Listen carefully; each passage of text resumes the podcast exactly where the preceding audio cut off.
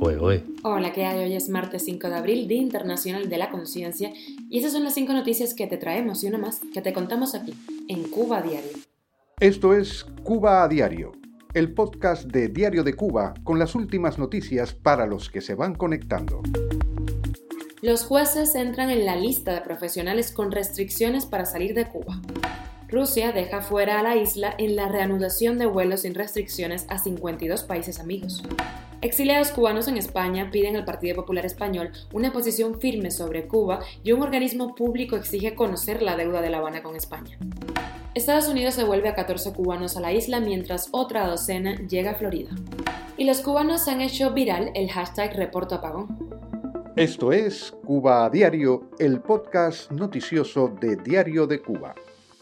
Y malas noticias para los jueces cubanos porque han entrado en la lista de personas que tienen restringido el derecho a viajar fuera del país, en la que están los médicos, apenas se gradúan, y profesionales de otros sectores que el gobierno considera clave para sus intereses. A partir de ahora, los magistrados tendrán que solicitar autorización para salir de la isla por razones personales e incluso después de solicitar la baja del sistema judicial, se les podrá mantener la restricción durante cinco años. La medida aún no ha sido dictada por escrito. Hasta el momento la restricción pesaba sobre los presidentes y los vicepresidentes de tribunales y sobre los fiscales y el personal que se desempeña en la fiscalía y Rusia levantará restricciones de vuelos por coronavirus a 52 países amigos, entre los que ha quedado fuera Cuba. Eso según un anuncio del primer ministro Mikhail Mishustin.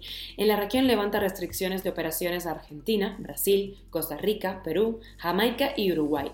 Esta exclusión de Cuba de la actual lista de países amigos sin restricción de vuelos mantiene en una situación límite a cientos de cubanos que están varados en Rusia. Cuba a diario. Y organizaciones del exilio cubano en España se pronunciaron sobre la elección del político gallego Alberto Núñez Feijo como nuevo presidente nacional del Partido Popular, así lo reportó Martín Noticias, y le piden una posición firme sobre Cuba.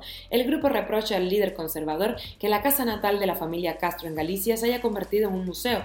Además, asegura que en el pasado Núñez Feijo permitió a Raúl Castro negocios con la dictadura. Por otra parte, el Consejo de Transparencia y Buen Gobierno de España, un organismo público e independiente, ha exigido al Ministerio de Asuntos Económicos facilitar en 10 días la información sobre las deudas que mantienen los regímenes de Miguel Díaz Canel en Cuba y Nicolás Maduro en Venezuela con España.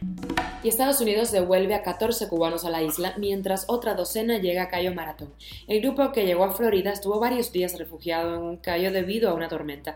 De acuerdo a un tuit de la Guardia Costera estadounidense, los migrantes repatriados habían sido rescatados debido a problemas de seguridad a la vida en el mar.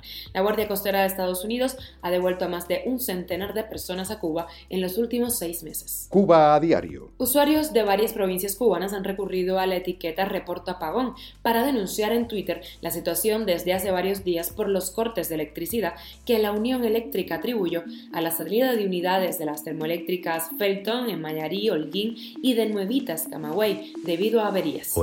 Y con la extra viajamos en el tiempo, ¿se acuerdan del bofetón de los Oscar, no? Pues ya comienza a pasarle facturas a Will Smith. Las dos próximas películas que tenía en su agenda han sido aplazadas. Esto es Cuba a Diario, el podcast noticioso de Diario de Cuba, dirigido por Wendy Lascano y producido por Raiza Fernández. Gracias por estar del otro lado, por acompañarnos en las buenas y en las malas. Recuerda que estamos contigo de lunes a viernes a las 8 de la mañana en Cuba, una de la tarde en Madrid, una y media de la tarde en Cuba, seis y media de la tarde en Madrid.